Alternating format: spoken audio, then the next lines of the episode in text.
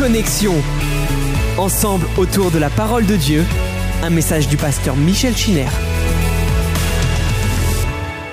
Gloire au Seigneur. C'est un privilège pour moi de me retrouver par euh, le biais de la technologie avec chacun d'entre vous. Et bien que je ne puisse pas euh, vous voir, je vous salue fraternellement et je vous assure de notre soutien, de nos prières et de notre affection fraternelle. Merci à chacun de vous qui suivez euh, euh, ce, marathon de commentaires à partir euh, tirés de- du livre de la Genèse. J'espère que cela ouvre pour vous des pistes de réflexion et qu'en tout cas la parole de Dieu est, honorée, qu'elle est glorifiée par la foi que nous mettons dans ce qu'elle dit. Nous sommes parvenus à la sixième partie de ce commentaire. Il y en aura peut-être euh, des dizaines d'autres. Nous sommes encore dans les premiers versets du livre de la Genèse, chapitre 1er. Mais je pense que tout le monde comprend qu'on ne pouvait pas dignement parler d'un commentaire du commencement, des origines, sans prendre un minimum de temps pour s'attarder et répondre à quelques-uns euh, des problèmes soulevés, à la fois par les affirmations euh, des hommes et aussi par euh, le texte de la parole de Dieu. Des problèmes, il n'y en a pas finalement tant que cela, contrairement à l'opinion qui est généralement répandue. Je voudrais vous montrer les points de convergence entre la cosmogonie biblique et, les sciences naturelles. Vous montrer que finalement, il y a une compatibilité bien plus grande. Euh, la Genèse et la science euh, se, rejoignent davantage plutôt qu'elles ne se, contrarient. Je vous invite, par exemple, à, à regarder dans le chapitre 1er et le chapitre 2 du livre de la Genèse euh, le fait que, par exemple, avant l'apparition de toute vie organique, la matière terrestre est présentée comme quelque chose de fluide. Or, c'est bien ce que la science euh, aujourd'hui nous affirme. Regardez aussi ce que Dieu dit et en quels termes il parle de la, différenciation, euh, la mer, les continents, la condensation aussi euh, de cette nébuleuse qui à un moment donné va être désignée en hébreu par le mot maïm, les eaux, tout simplement faute d'avoir un autre mot. Tout comme l'hébreu n'a pas de mot pour parler de l'univers, mais il emploie euh, le mot kol qui, qui désigne la totalité. Il est question aussi de l'immersion des continents, du sein de la masse liquide, de l'indépendance de la lumière par rapport aux astres. Regardez aussi les grands règnes de la nature. On passe de l'inorganique à l'organique, du règne animal euh, au règne végétal. Il est question aussi d'une expression très scientifique qui nous parle du maintien et de la stabilité des espèces. Il n'est pas question de, de fixité des espèces. Mais à l'intérieur d'une espèce, il y a aussi euh, une micro-évolution tout à fait compréhensible. En hébreu, le verset 12 parle de l'émi ou selon leur espèce. L'ordre de succession, le règne végétal, animal, les animaux aquatiques, puis volatiles, et enfin euh, les animaux terrestres. Et puis euh, la cessation de, de toute création à partir du moment où l'homme apparaît. Le caractère rythmique, graduel de toutes ces créations successives euh, eh euh, est en conformité avec euh, les, les opinions de la science. Donc on, ne peut être qu'impressionné par la compatibilité entre la science contemporaine et ce vieux récit biblique de la Genèse. Et sans prétendre tout expliquer, évidemment, ni même tout concilier, nous pouvons reconnaître que la science contemporaine nous offre, à nous chrétiens, une occasion unique de découvrir de nouveaux éclairages pour bon nombre de passages bibliques qui semblent impénétrables. Et c'est le cas avec euh, ces textes de la Genèse. La science est devenue un outil important pour la compréhension du texte de la Genèse. En fait, pour nous, croyants, elle nous avantage en ce qu'elle nous permet de comprendre et de formuler ce que d'une certaine manière nous savions déjà, parce que nous avons reçu la parole de Dieu avec foi. Ce que certains, par exemple, vont désigner comme les lois de la nature ou de la physique, pour nous, en fait, ce sont les principes de la sagesse, de la science de Dieu. Ce sont l'expression de celui que la Bible appelle le seul sage. Paul a pu dire à Timothée qu'il est le roi des rois, le Seigneur des seigneurs, qui seul possède l'immortalité, qui habite une lumière inaccessible que nul homme n'a vue ni ne peut voir, et c'est à lui qu'appartiennent l'honneur, la puissance éternelle. Donc il faut qu'on apprenne à se défaire des idées reçues. Et par exemple, euh, nous devons nous affranchir des réflexes intellectuels que la raison construit aujourd'hui à partir d'un monde tout fait. Les lois qui valent pour le monde une fois créé ne sont pas celles qu'il faut appliquer euh, à la création du monde. Ce n'est pas parce que euh, les changements cosmologiques sont extrêmement lents de nos jours, pratiquement invisibles, qu'il en a toujours été ainsi. Moïse nous dit, pour nous faire comprendre la chose de manière très claire, que le septième jour, Dieu a mis fin à son, son activité créatrice. Et il y a donc une stabilité euh, qui nous rappelle que nous sommes encore dans le septième jour. Mais c'est vrai que le rythme de la création a probablement été à la fois infiniment plus accéléré dans les tout premiers instants de la création de l'univers et qu'il reste en dehors de notre évaluation pour ce qui est des différentes étapes de ce merveilleux résultat qu'est euh, le monde ordonné et bâti selon la sagesse de Dieu. Il faut quand même comprendre les bouleversements que euh, les hommes ont été obligés d'admettre au sein de leurs propres convictions scientifiques et qui maintenant les amènent à rejoindre ce que dit la parole de Dieu.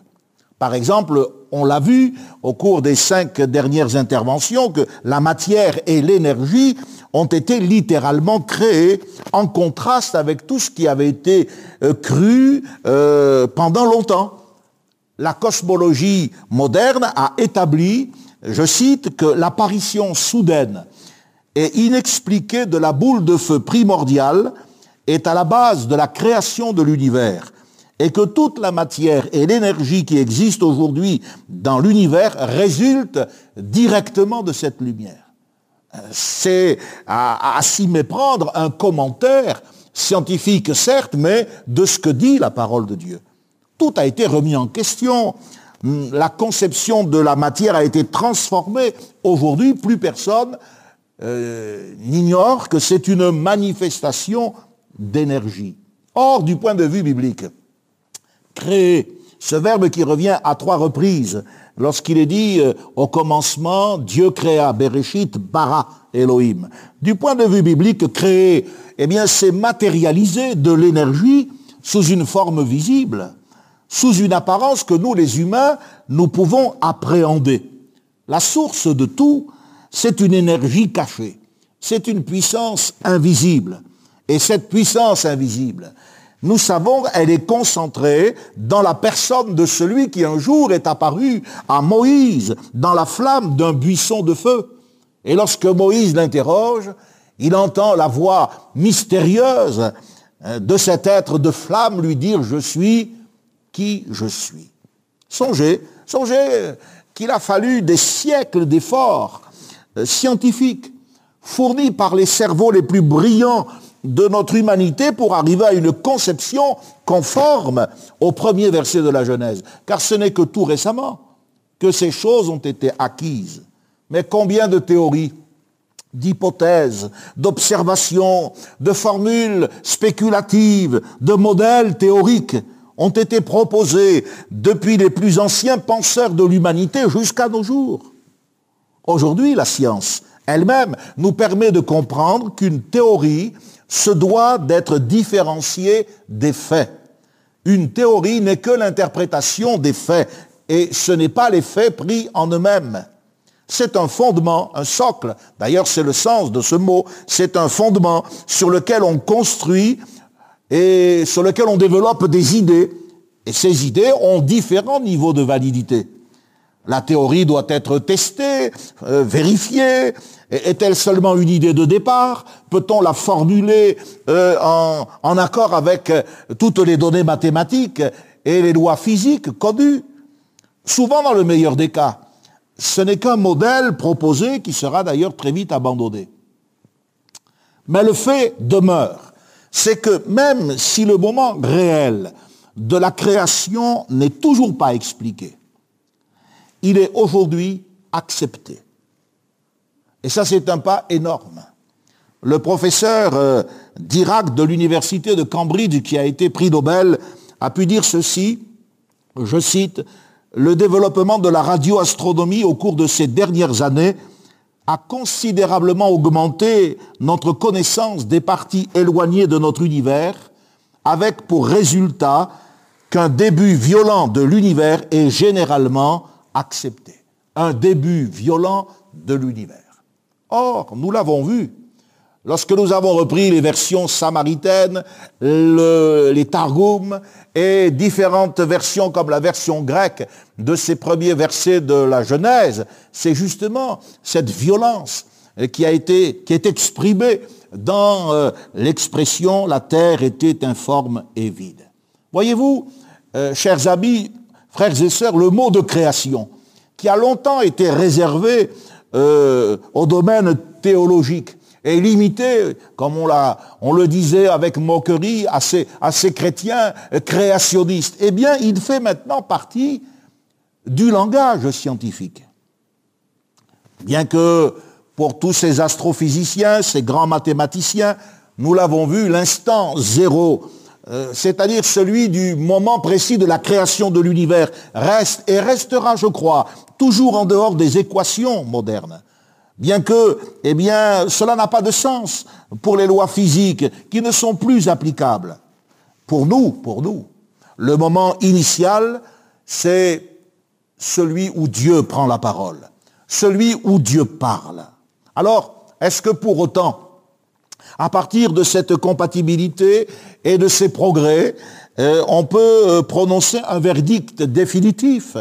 Et, être dogmatique sur ces questions. Je ne le crois pas. Et je pense que ça ne serait pas sage. Car je crois que, eh bien, euh, l'infinie puissance du Seigneur qui se manifeste dans ses œuvres quand on les considère, dans cette création, nous réserve encore de belles surprises. Je pense que nous devons surtout garder de ce commencement l'image d'une réalité autre. Rappelons-nous ce que dit l'Écriture lorsqu'elle affirme ce sont des choses que l'œil n'a pas vues, que l'oreille n'a pas entendu, des choses que Dieu a préparées pour ceux qui l'aiment. Mais quand je lis la parole de Dieu, et quand je vois les résultats auxquels euh, les observations et les découvertes euh, scientifiques nous ont amenés, eh bien je me rends compte que je suis en face d'une réalité, d'une réalité autre, faite d'ajustements miraculeux, de développements qui vont, c'est vrai, se faire dans le temps, euh, mais dans d'autres conditions que celles que, que je connais aujourd'hui. Ce que je vois par contre, c'est que rien n'est laissé au hasard. Tout est d'une précision mathématique qui dépasse l'entendement humain. Tout cela s'est déroulé dans une euh, mesure qui dépasse notre échelle de temps et en dehors des lois physiques connues aujourd'hui. Au troisième jour, par exemple, Dieu dit que la terre produise de la verdure. Verset 11. Ce mot désigne, vous le comprenez, euh, euh, vraisemblablement toute la vie botanique. Il y a deux grandes catégories que l'écriture signale. Il est question de l'herbe portant sa semence et des arbres fruitiers donnant du fruit. Alors on peut se poser des questions, et je pense que c'est bien lorsque la Bible nous amène à réfléchir. La Bible a été autant écrite pour notre cœur que pour notre cerveau et nous devons réfléchir modestement et dans la foi. Dans la foi que ce que Dieu dit reste vrai. Le point final, c'est à Dieu qu'il appartient. Alors, euh, cette herbe portant sa semence et les arbres fruitiers donnant du fruit. Je me pose la question, ont-ils été l'objet d'une création surnaturelle, spontanée, Ou bien sont-ils passés de l'état de germe à celui d'organisme développé? Il est difficile de trancher. Et il n'est pas par contre déraisonnable de croire euh, qu'à ce moment donné-là, et uniquement à ce moment donné-là, eh bien, il y a eu un déploiement de vie végétale adulte. Une chose est certaine, à partir de ce moment-là, ces plantes et ces arbres vont se propager de façon naturelle. Il est dit que l'herbe porte sa semence et que les arbres donnent du fruit ayant en eux leur semence. À partir de ce moment-là, c'est le cycle que l'on observe dans la nature. Deuxième question. Quelle était la source de lumière permettant la croissance de cette végétation que l'on sait aujourd'hui être luxuriante, puisque le soleil n'est pas encore apparu. Il n'apparaîtra que lorsque, au quatrième jour, euh, il faut aller, par exemple, c'est un des endroits les plus, proches de, de, nous, il faut aller en Belgique, dans les grands dépôts houillés. Là, vous pouvez vous faire une, euh, un aperçu, de, une idée de l'histoire de notre planète. Vous trouvez euh, des schistes noirs qui portent l'empreinte de feuilles, de tiges, de branches, de troncs, ce charbon. Et ces empreintes, c'est ce qui reste des immenses forêts qui autrefois couvraient le sol. Or, la composition chimique de la houille montre que ces, ces, ces forêts dont, les débris euh, ont constitué le charbon n'ont pas poussé à la lumière du soleil. Leur analyse établit que ces plantes ont dû euh, croître et se développer à une autre lumière que celle du soleil. Pourquoi? Elles ne renferment aucune trace de chlorophylle. Or, la chlorophylle est due à l'action des rayons solaires. Cela signifie que dans ce temps-là, il y avait quelque chose de différent de ce que nous sommes habitués à voir aujourd'hui lorsque nous réfléchissons euh, au développement de la végétation. Regardez le chapitre 2 le verset 5 de ce livre de la Genèse, il nous est dit que lorsque l'Éternel Dieu fit une terre et des cieux, notez qu'ici, eh bien, la terre est mise en premier, alors qu'au verset 1 du chapitre 1, il est dit au commencement, Dieu créa les cieux et la terre. Ici, il est dit euh, que lorsque Dieu fit la terre, voyez, et les cieux, il n'y avait aucun arbuste, aucune herbe, pas de pluie, et aucun homme pour travailler la terre. Il y avait seulement une vapeur qui s'élevait de la terre. Ce texte concerne aussi le troisième jour. Et si on réfléchit quelques instants, eh bien il nous laisse entrevoir, un petit peu comme si un coin du voile était, euh, était euh, déplacé, il nous laisse entrevoir le délai nécessaire entre ce moment où les terres vont émerger et puis leur colonisation par la végétation, puisque ça s'est fait dans le troisième jour. La planète, il ne faut pas l'oublier, était comme un chaudron en ébullition, euh, une bouilloire gigantesque et une vapeur phénoménale se dégageait de ce chaudron. Essayez simplement chez vous avec une casserole, un peu d'eau, et vous verrez très vite. Et puis, cette vapeur retombait en rosée. Elle a rosé la terre. Et au fur et à mesure que la Terre s'est refroidie, eh bien cette évaporation a diminué. Les nuées ont été moins denses, moins épaisses. Et au quatrième jour, la lumière du soleil est apparue. Qu'est-ce qu'on peut dire aussi de tous ces bouleversements qui se sont produits au cours de ce troisième jour? Bien sûr, tous ces bouleversements, on ne doit pas euh, les considérer de, nature catastrophique, euh, comme par exemple l'événement du déluge. Mais ils furent en tout cas dramatiques. Cela a été des secousses euh, extraordinaires imposées à notre planète. Posons-nous la question, comment les eaux se sont rassemblées en un seul lieu pour laisser place à la Terre? Comment est-ce que ça s'est produit? Quand la Bible nous dit en quelques versets que Dieu ordonne aux, eaux d'être dans un seul endroit et que le sec paraisse aussi en un seul endroit. C'est probablement euh, le fait de ce que l'on appelle la période, la période glaciaire. dans cette période glaciaire, de grandes quantités d'eau ont été pétrifiées.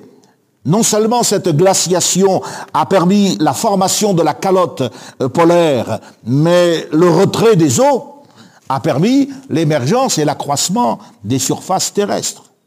La Bible nous dit que euh, l'émergence des terres est le fait du retrait de l'eau. L'apôtre Pierre le dit, pourtant Pierre n'était pas un scientifique, mais par l'esprit qu'il anime, il dit, il parle de ces gens qui veulent ignorer en effet que des cieux existèrent autrefois par la parole de Dieu, de même qu'une terre tirée de l'eau est formée au moyen de l'eau, et que par ces choses, le monde d'alors périt submergé par l'eau. Une terre tirée de l'eau est formée au moyen de l'eau. Ainsi, non seulement le climat a été profondément modifié, mais la surface de la Terre a été, totalement différente de ce que nous connaissons aujourd'hui. Et on voit comment, euh, en une phrase, verset 9, une phrase d'à peine quelques mots, Dieu dit que les eaux qui sont au-dessous du ciel, au-dessous du ciel se rassemblent en un seul lieu et que le sec paraisse, et cela fut ainsi. Dieu appela le sec terre et il appela la mât des mers eau. Comment, en, une phrase de quelques mots, Dieu nous place devant des phénomènes géologiques et bien sûr aussi climatologiques immenses. Que le sec paraisse. Qu'est-ce que vous pensez du soulèvement de la masse continentale? Les plissements de l'écorce terrestre, la formation des chaînes de montagnes, et puis aussi la dérive des continents. Le verset 9 dit bien très clairement que le sec, eh bien, euh, euh, apparu en un seul endroit. En hébreu, c'est en une seule masse.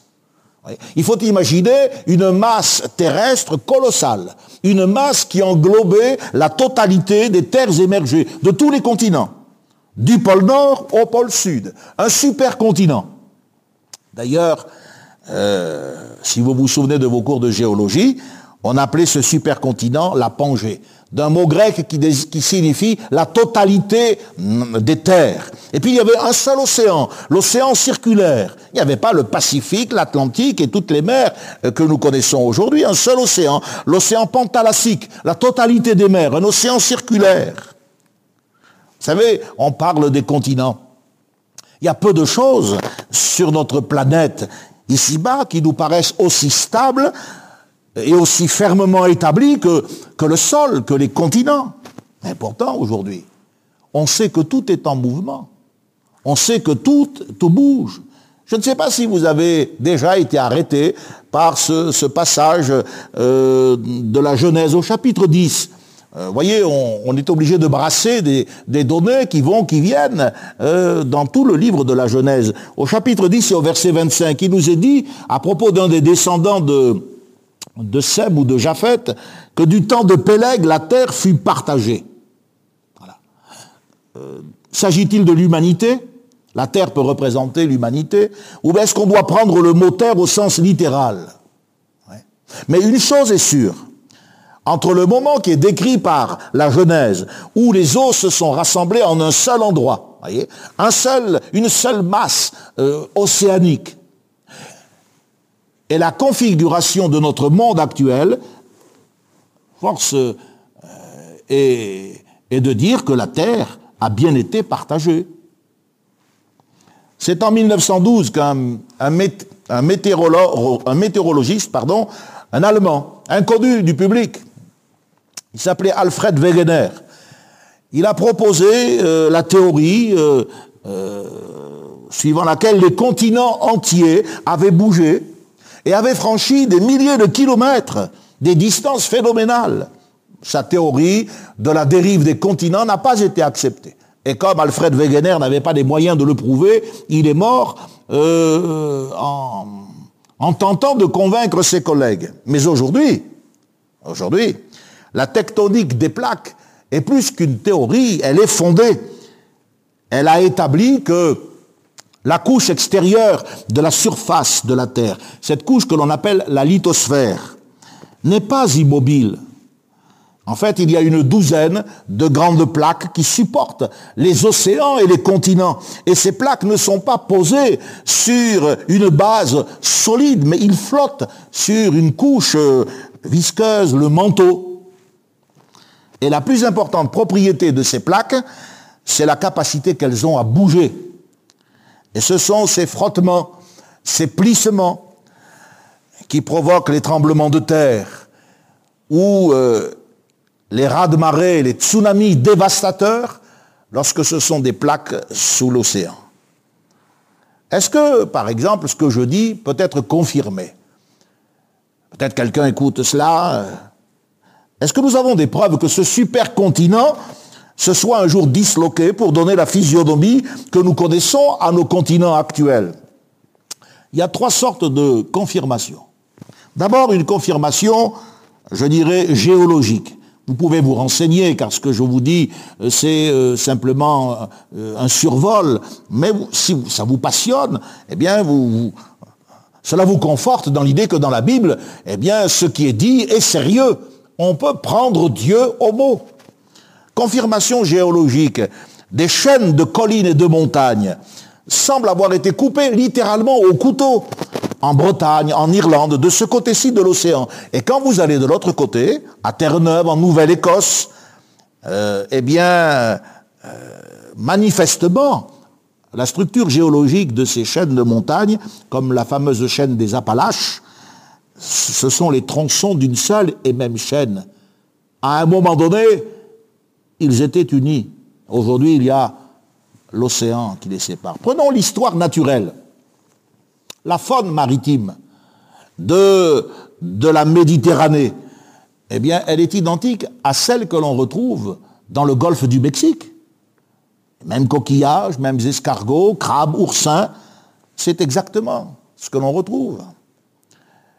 Les rapprochements aussi des types de populations, rapprochements ethnographiques entre les populations de la vallée du Nil et les anciennes populations de l'Amérique centrale, les constructions identiques, comme les pyramides à degrés, des temples en Inde, mais aussi en Bolivie, au Guatemala, en Égypte et à Babylone. Sans parler du mystère de ce peuple tout près de nous, les Basques. Eh oui, les Basques, qui sont des deux côtés euh, des Pyrénées. Est-ce que leur présence en Europe, avec cette langue euh, qui est unique et qui ne correspond pas à nos langues, euh, du bassin de la Méditerranée, est-ce que leur présence en Europe n'est pas le résultat d'un accident qui serait en relation avec la dislocation de ces masses continentales?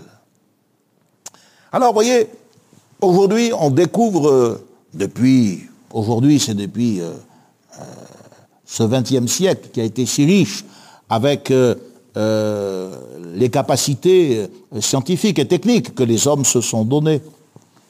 Aujourd'hui, on comprend que la crédibilité de la parole de Dieu est, est plus grande qu'elle ne l'a jamais été. L'univers, nous dit l'Écriture, a été créé non pas à partir de choses visibles. C'est bien ce que dit l'Écriture. C'est par la foi que nous reconnaissons que le monde a été formé par la parole de Dieu, en sorte que ce que l'on voit n'a pas été fait à partir de choses visibles. L'univers n'a donc pas été créé à partir de choses visibles, mais à partir d'une chose audible. Pas visible, mais audible. C'est la parole de Dieu.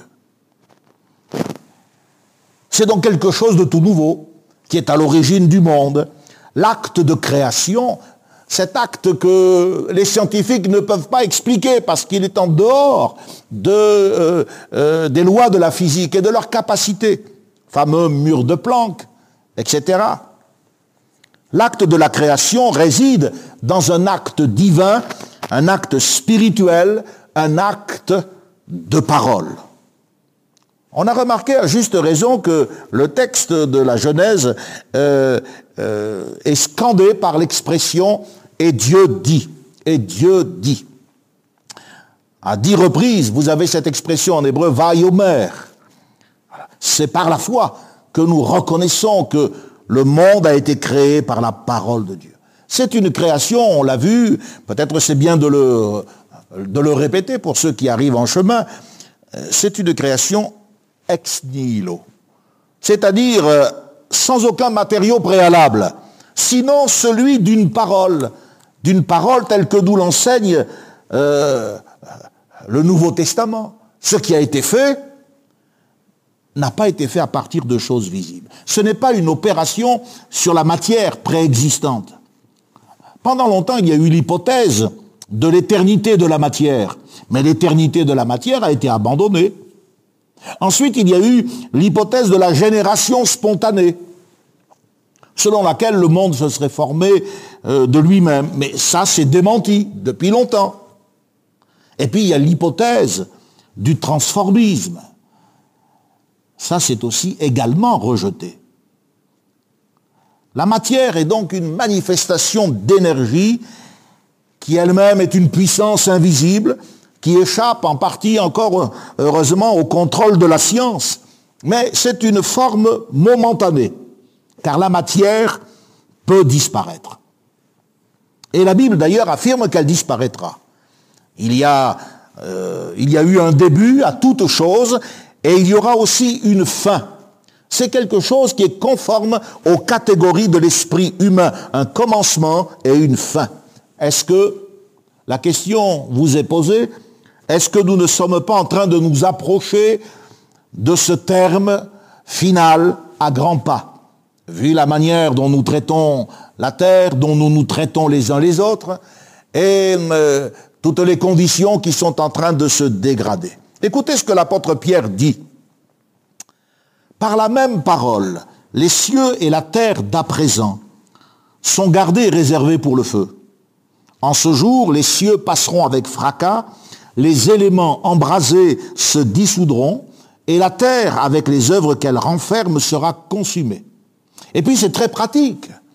Puisse donc que toutes ces choses doivent se dissoudre, quelle ne devez-vous pas être par la sainteté de la conduite et par la piété? Attendant et attend l'avènement du jour de Dieu, jour à cause duquel les cieux enflammés se dissoudront et les éléments embrasés se fondront. Est-ce que c'est le feu nucléaire? Est-ce que c'est euh, les dégâts dans la couche d'ozone? La Terre avec ses œuvres Notre système solaire L'ensemble de notre univers Tout cela est appelé à disparaître. Cependant, qu'est-ce que Jésus a dit? C'est ça notre force. Le ciel et la terre passeront, mais mes paroles ne passeront pas. Voilà ce qu'a dit le Maître. Il est aussi écrit, et j'aime ce texte que je vous cite, Épître aux Hébreux, chapitre 12, versets 25 à 27, Gardez-vous de refuser d'entendre celui qui parle. Car si ceux-là n'ont pas échappé, qui refusèrent d'entendre celui qui publiait les oracles sur la terre, combien moins échapperons-nous si nous nous détournons de celui qui parle du haut des cieux, lui dont la voix alors ébranla la terre, et qui maintenant a fait cette promesse, une fois encore, j'ébranlerai non seulement la terre, mais aussi le ciel. Ces mots, nous dit le Saint-Esprit, ces mots une fois encore, indiquent le changement des choses ébranlées comme étant faites pour un temps, afin que des choses inébranlables subsistent. J'aime bien ce texte, je le disais, parce qu'il nous montre comment le Saint-Esprit procède. Ces mots, une fois encore. Voyez, le Saint-Esprit euh, relève euh, les, les détails de l'Écriture. Il les met en exergue. Et à partir de là, il en tire une conclusion. Ces mots indiquent le changement des choses ébranlées, comme étant faites pour un temps, afin que des choses inébranlables subsistent. Donc Jésus affirme que l'énergie qui a produit cette matière subsistera. L'énergie éternelle de la parole divine. Le principe de tout ce qui existe dans ce monde et que nous observons aujourd'hui avec euh, euh, nos, nos, télescopes, nos engins spatiaux, ce principe de tout ce qui existe repose dans cette énergie formidable, cette force créatrice toute puissante et intelligente. Cette énergie n'est que l'expression de la volonté de Dieu. D'un Dieu qui vit au siècle des siècles et qui pour nous, eh bien, demeure pour l'éternité. L'univers, malgré sa grandeur, est appelé à connaître une fin. La Bible dit que des changements vont se produire. Il y aura des signes dans le soleil, dans la lune, dans les étoiles. Jésus a dit, les puissances des cieux seront ébranlées. Et il y aura une grande détresse sur la terre. Car les hommes rendront l'âme de terreur dans l'attente de ce qui surviendra. Et on commence déjà à sentir cette terreur. Les gens, eh bien, pressentent que quelque chose va survenir. C'est le moment de nous rappeler le prologue de l'évangile de Jean. J'aime ce, j'aime cet évangile de Jean et ce prologue. Écoutez, et délectez-vous de cette parole. Au commencement était la parole. Et la parole était avec Dieu. Et la parole était Dieu. Elle était au commencement avec Dieu. Toutes choses ont été faites par elle. Et rien de ce qui a été fait n'a été fait sans elle. En elle était la vie. Et la vie était la lumière des hommes. La lumière, lui, dans les ténèbres, les ténèbres ne l'ont point reçue. Et au verset 10, elle était dans le monde et le monde a été fait par elle et le monde ne l'a pas connue. Ce passage de l'évangile de Jean, c'est une réplique euh, que le Saint-Esprit fait au, euh, au texte de la Genèse. Mais alors que Moïse évoque le commencement dans la direction de, de la création, des étapes qui vont amener euh, le monde à sortir du tohu-bohu, à connaître l'équilibre que nous lui connaissons, puis la création de l'homme, donc du temps. L'apôtre Jean, lui, va évoquer ce même commencement, mais lui, il va remonter jusque dans l'éternité. Et il relie, il relie la création à la rédemption. La parole a été faite chair. Je voudrais vous citer une, euh, une transcription de ce, passage. Ce n'est pas une version, c'est une transcription. C'est la célèbre transcription d'Alfred Kuen. Je vous conseille d'avoir ce, cette Bible, vous pouvez vous la procurer euh, pour quelques euros. Euh, ce n'est pas une version au sens où on au sens qu'on donne au mot version c'est une transcription, une compilation de différentes versions à partir de versions allemandes, de versions anglaises et de, versions françaises. Ce texte, écoutez comme il revit, comme il résonne. Aux origines, avant que rien n'existe, le Fils, expression de Dieu, était là. Il était face à face avec Dieu, étant lui-même Dieu. De toute éternité, donc, il était là, face à face avec Dieu. Tout ce qui existe a été créé par lui. Absolument rien n'a pris naissance sans lui. La vie résidait en lui. Cette vie est la lumière de tout le genre humain. La lumière rayonne vers les ténèbres, mais les ténèbres ne l'ont pas accepté. Et le verset 10 est rendu de cette manière. En fait, il était déjà dans le monde, puisque le monde a été créé par lui. Et pourtant, le monde ne l'a pas reconnu. C'est exactement euh, le rendu du texte original, face à face avec Dieu. La préposition euh, du, du texte original dit que la parole était tournée, orientée vers Dieu. C'est le mystère de cette communion ineffable que nous avons appelée la Trinité. Regardez dans l'épître aux Colossiens également. Colossiens chapitre 1 verset 16, nous trouvons sous la plume de l'apôtre Paul un hymne au Créateur. Paul parle du Fils de son amour, le Fils de son amour, qui est l'image du Dieu invisible, le premier-né de toute la création, car en lui ont été créées toutes les choses qui sont dans les cieux et sur la terre, les visibles et les invisibles tout a été créé par lui. Et pour lui, il est avant toute chose. Et toute chose subsiste en lui. Alors maintenant, je vous propose à nouveau de lire ce passage dans la transcription d'Alfred Kuen. Ce Fils, il est l'image du Dieu que nul ne peut voir. Donc le premier-né de toute la création. Il a la primauté sur toute créature. En lui, tout fut créé dans les cieux et sur la terre. L'univers tout entier, l'esprit et la matière. Les trônes, les seigneuries, les autorités, les puissances. Oui, par lui et pour lui, tout a été créé. Il était déjà là, bien avant toute chose. Par lui, tout l'univers est maintenu en vie. Alors c'est extraordinaire parce qu'à partir de ce texte de la Genèse, de ce pluriel qui avait besoin d'une, euh, comment dirais-je, euh, d'une révélation, euh, d'être complété théologiquement, le pluriel Elohim, et puis le verbe créer qui est au, singulier. Cette indication nous, nous explique, nous montre que la seconde personne de la Trinité est impliquée dans l'acte de la création. Et comme nous savons déjà que le Saint-Esprit était là, et nous avons vu que euh, ce n'est pas un ouragan primordial, ce n'est pas un, vent, une tempête, comme euh, certains veulent l'admettre, nous savons que c'est Dieu, le Saint-Esprit, qui dans un moment qui nous échappe, eh bien, a en quelque sorte imprimé euh, toutes, toutes les lois physiques qui régissent notre univers, et qui permettent la vie sur Terre.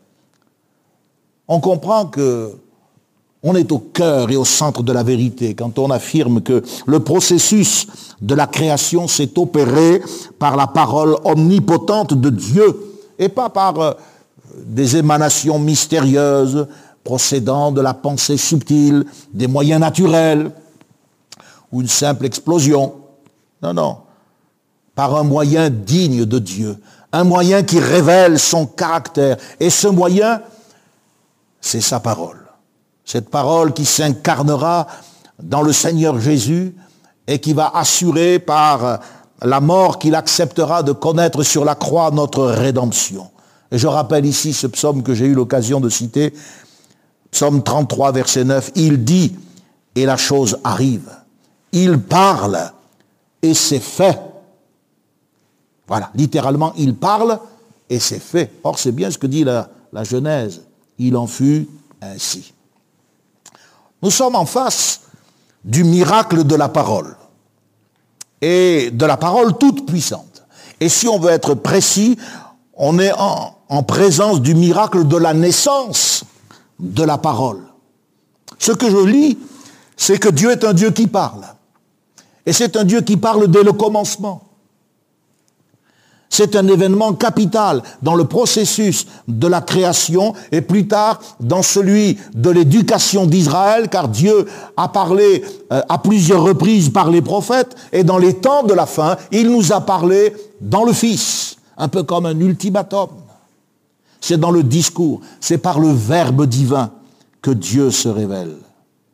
Écoutez la transcription à nouveau d'Alfred Cuen de ce texte que je viens de citer en partie, Hébreu chapitre 1, versets 1 à 3. Dieu a parlé. Il l'a fait à bien des reprises et de diverses manières. Il s'est fait connaître autrefois à nos ancêtres par les prophètes. Maintenant, dans cette période finale de l'histoire où nous vivons, il nous a parlé par son Fils, celui dont il a fait son héritier universel le propriétaire de la création tout entière. Par lui aussi, il a créé l'univers. Par sa parole revêtue de l'autorité suprême, il continue à soutenir l'univers et à maintenir toutes les créatures en existence. Et il a lui-même accompli l'œuvre de réconciliation entre Dieu et l'homme en nous purifiant de nos péchés. Ensuite, il a pris sa place à la droite du Dieu suprême dans les lieux célestes, où il règne maintenant avec lui. Voilà ce que la Genèse aussi nous dit. La parole, c'est le pont qui est jeté par-dessus l'abîme du chaos. La parole, c'est la puissance qui euh, va séparer les atomes euh, de, ce, de plasma opaque et permettre eh bien, la, manifestation foudroyante de la lumière. Mais c'est aussi le pont jeté par-dessus l'abîme du péché entre la créature et son créateur.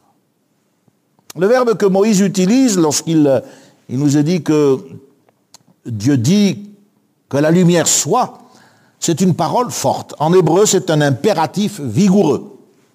Un impératif du verbe être. On peut traduire ainsi deviens lumière. Le verbe signifie se produire, tomber, arriver. Et cette parole, elle est puissante.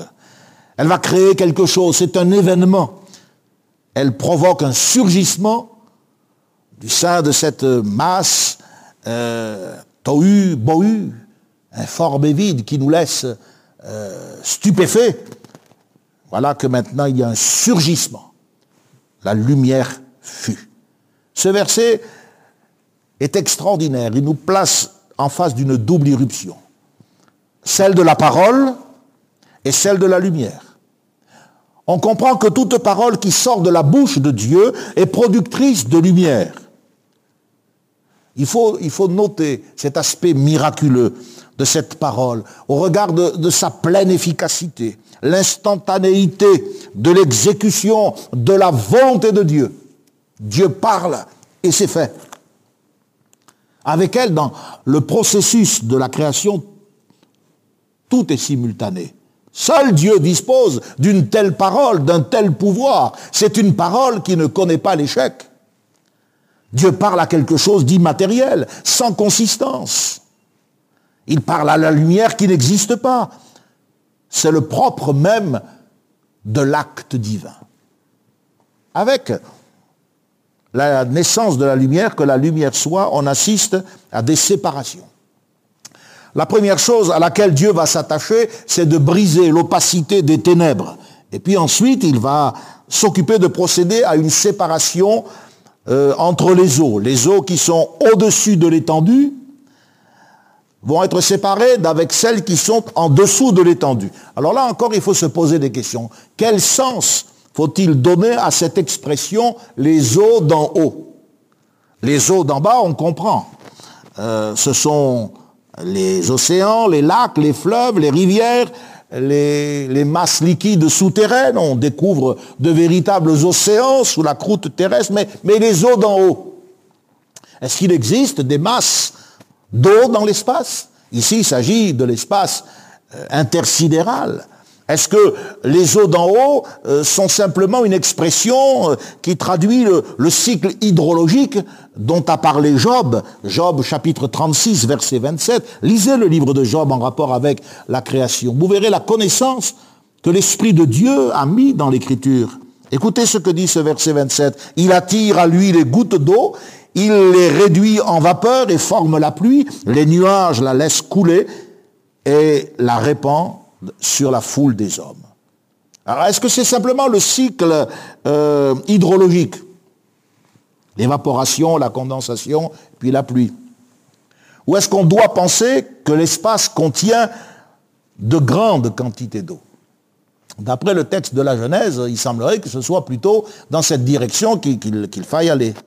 Alors ici, je voudrais vous rappeler un événement qui s'est produit le 30 juin 1908, je ne sais pas si vous étiez né, à 7h13 du matin, je ne sais pas non plus si vous étiez debout, mais dans la région de Tugunska, en Sibérie du Nord, des témoins ont décrit euh, un énorme bolide visible quelques secondes seulement dans le ciel.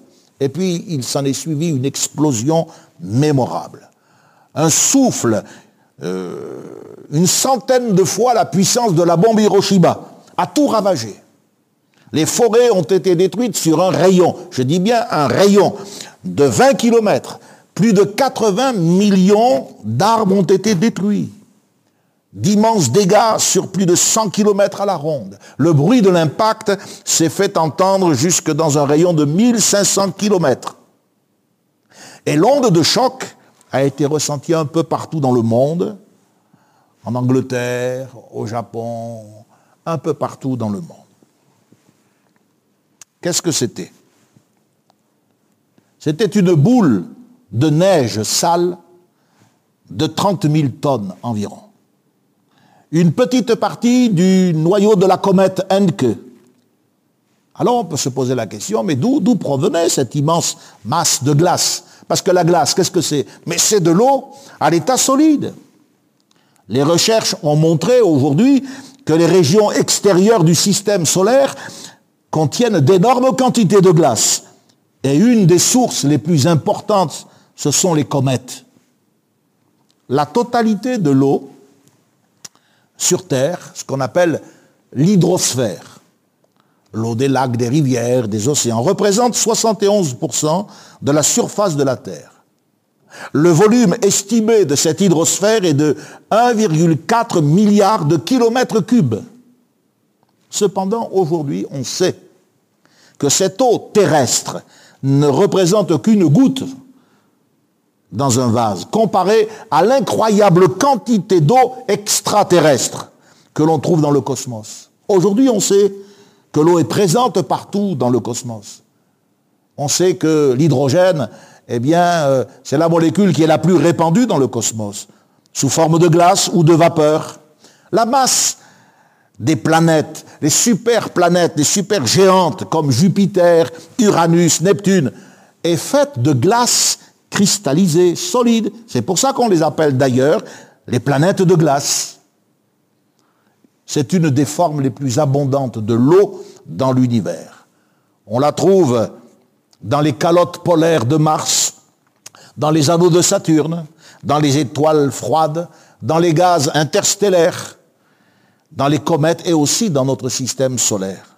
Écoutez ce que dit le, livre de Job. Par son souffle, Dieu produit la glace. Il réduit l'espace où se répandent les eaux. Il charge de vapeur les nuages et les disperse étincelants. Job 37, 10. Il interroge maintenant au chapitre 38 et au verset 22 le patriarche. Es-tu parvenu jusqu'aux amas de neige? As-tu vu les dépôts de grêle que je tiens en réserve pour les temps de détresse et pour les jours de guerre et de bataille? Il y a des dépôts de grêle, nous dit la Bible, mis en réserve, des amas de neige.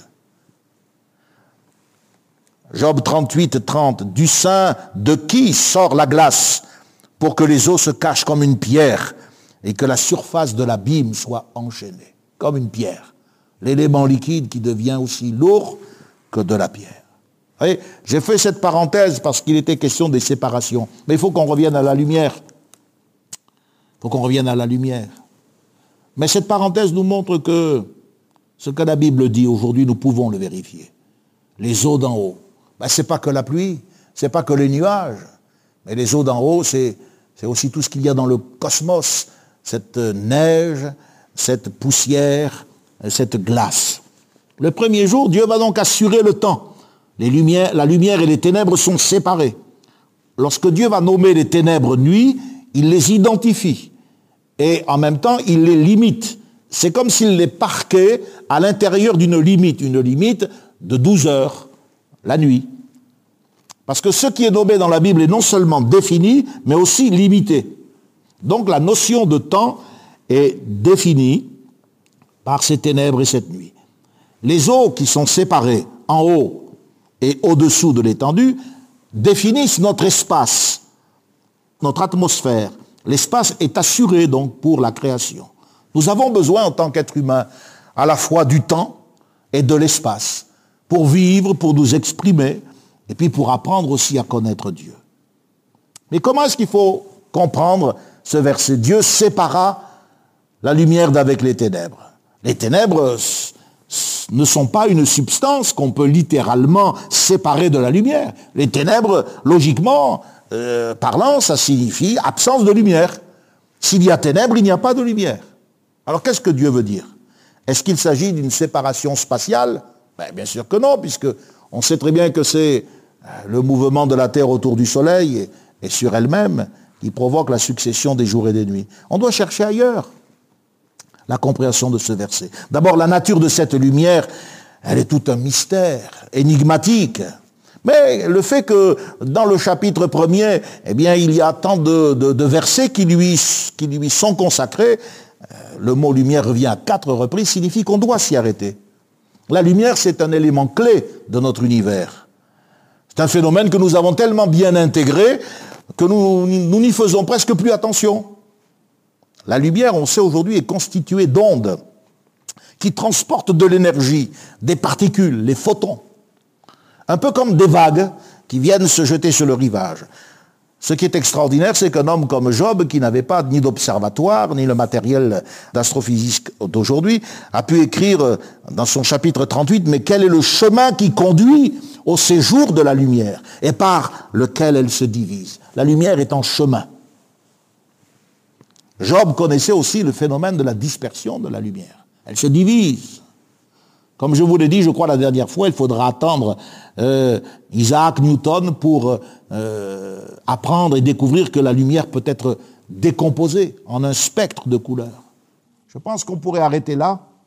J'espère que cette parole a été lumineuse, qu'elle vous a aidé, ou touché peut-être un peu plus du doigt la vérité, l'autorité, la sagesse de cette parole qui nous a été confiée, la Bible. Que Dieu vous bénisse. Connexion. Ensemble autour de la parole de Dieu, un message du pasteur Michel Chiner.